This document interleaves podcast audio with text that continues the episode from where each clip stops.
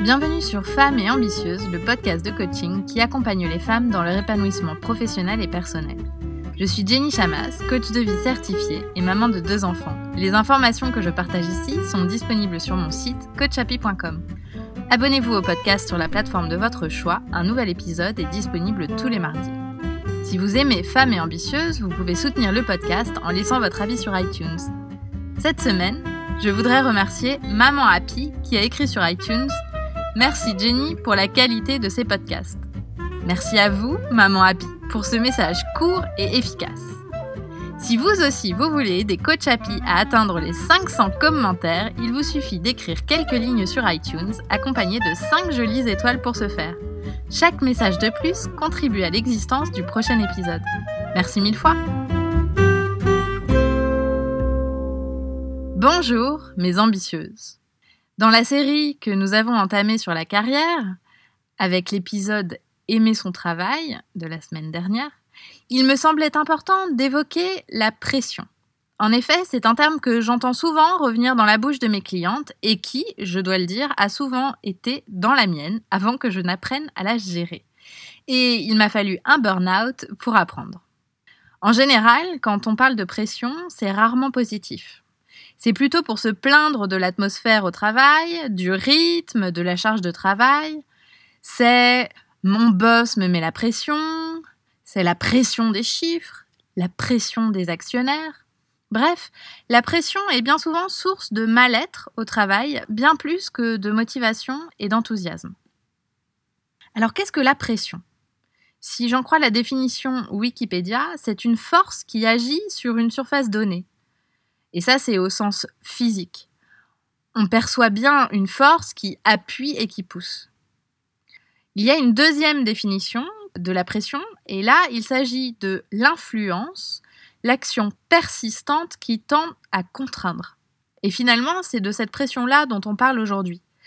La notion de contrainte suppose qu'on ne choisit pas nécessairement la pression. Cette définition propose en quelque sorte un bourreau et une victime. Il y a celui qui exerce la pression et celui qui la reçoit. De mon point de vue, la pression, quand elle n'est pas mesurable physiquement par un baromètre ou un manomètre, c'est en fait une pensée. À savoir, dans le milieu du travail, la pression est une façon personnelle de percevoir une force qui s'exerce sur soi. Alors, à quel niveau de force ou quel niveau de pression, ce n'est pas défini de façon universelle, mais c'est notre interprétation personnelle qui la définit. Pourquoi la pression nous dérange? Eh bien, elle nous dérange parce qu'elle nous stresse, et d'ailleurs elle mène parfois même à des burn-out. En fait, elle nous dérange parce qu'on a le sentiment de la subir. On ne la choisit pas. On pense en être victime, on se sent impuissante et elle nous fait peur. La pression crée un cercle vicieux parce que quand on se dit qu'on a la pression, on sous-entend qu'il y a quelque chose qu'on attend de nous et on pense de cette attente qu'on a envers nous que c'est trop difficile ce qu'on attend de nous et que c'est difficile euh, de satisfaire la personne qui attend quelque chose de nous.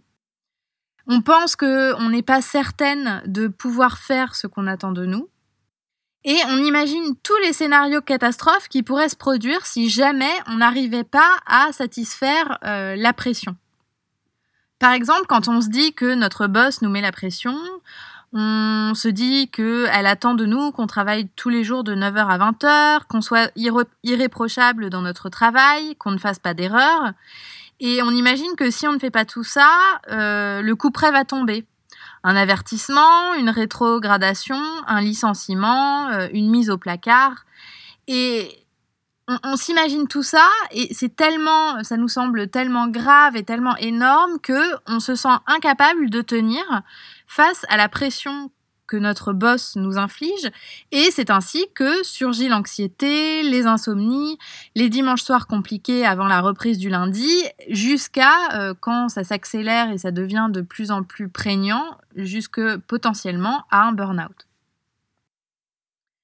Alors, si on déconstruit tout ça, et avant d'arriver à des situations catastrophes euh, qui mènent au fait qu'on ne puisse plus travailler, et si on regarde de façon factuelle ce qui se passe avec la pression, en fait, la pression est un savant amalgame entre des circonstances neutres et les pensées négatives qui nous envahissent au sujet de ces circonstances.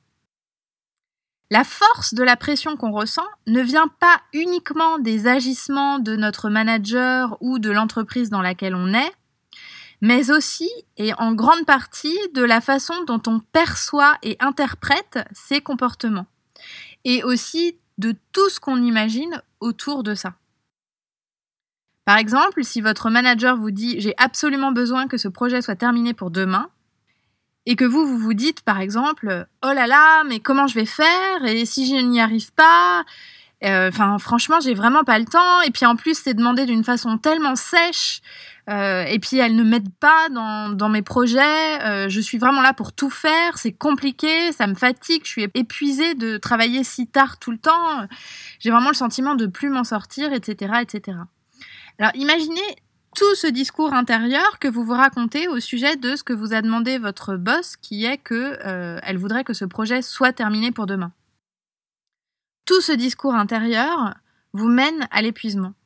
Parce qu'il y a d'une part ce que vous demande concrètement votre manager, qui est une circonstance neutre, et d'autre part tout ce que vous vous dites de cela, qui contribue à faire grandir votre sensation de pression, qui s'apparente ici à une émotion, et qui en fait en général se manifeste par du stress. Quand on ressent beaucoup de pression, ce qui se passe c'est qu'on se sent anxieuse ou stressée. Ce qu'il est important de noter ici, c'est que je ne parle pas de la demande en elle-même. Je ne vous dis pas si elle est justifiée ou non. Est-ce que c'est justifié que votre boss vous demande ça pour demain? Euh, Est-ce que c'est euh, humainement possible ou pas? En fait, ce n'est pas de ça dont il s'agit. Il ne s'agit pas de se demander est-ce que cette demande est légitime ou non. Ici, ce qui m'intéresse, c'est plutôt la façon que vous avez de recevoir la, la demande et la pression que cela crée en vous. Et la majeure partie de la pression que vous ressentez naît de tout le discours intérieur que vous avez au sujet de cette demande. Et ça, ça peut être totalement décorrélé de ce que vous voulez décider au sujet de cette demande. Vous avez le loisir de décider pour vous si vous trouvez ou non cette demande justifiée et si vous estimez devoir et pouvoir y répondre mais passer beaucoup de temps à euh, penser à ça, à imaginer tous les scénarios catastrophes, à se dire que aujourd'hui, si votre vie est si merdique que ça, c'est parce que votre boss vous a dit ça à cet instant T. Finalement, c'est se raconter une histoire dramatique qui contribue à générer une pression très difficile à supporter. Donc, pour résumer, il ne s'agit pas de dire si ce que vous demande votre boss est justifié ou non. Et ça, il vous appartient d'en convenir avec vous-même. Est-ce que vous estimez que c'est justifié? Est-ce que vous estimez que vous devez ou non répondre à cette demande? Mais ce que je vous propose ici, c'est plutôt de faire attention à, euh, en tout cas de porter votre attention et votre conscience sur tout ce que vous vous dites au sujet de cette demande et tout votre imaginaire autour de ce que ça veut dire quand elle vous demande ça. Parce qu'en fait, dans la pression, on a toute en nous une part de responsabilité. La pression que vous ressentez, on l'a vu, vient en bonne partie de tout ce que vous vous dites au sujet de ce qu'on vous demande. Et cela, en fait, je l'ai compris avec le temps. Je, je me souviens d'une période où dans mon entreprise, je me sentais pressurisée par les chiffres. Il y avait d'une part ce qu'on me demandait, analyser les chiffres, trouver des solutions pour vendre plus, pour que l'entreprise soit plus profitable, mettre en place des actions commerciales, etc. Et ces demandes étaient complètement logiques compte tenu de mon poste, de mes responsabilités. Et, ces demandes, dans un contexte économique pesant, se sont faites de plus en plus précises, rapprochées et répétées. Et en fait, quand ce rythme s'est accéléré, j'ai commencé à me dire oh là là, mais quelle pression on me met, et puis franchement, qu'est-ce que je peux faire de plus que ce que je fais déjà, et qu'arrivera-t-il si je n'atteins pas ces objectifs? Et alors, j'avais envisagé pas mal de scénarios catastrophes sur mon avenir professionnel, et, ce qui m'a conduit à euh, travailler de plus en plus. Donc j'ai commencé à travailler très très tôt le matin et très tard le soir. La première chose que je faisais quand mon réveil sonnait était de regarder les résultats de la veille.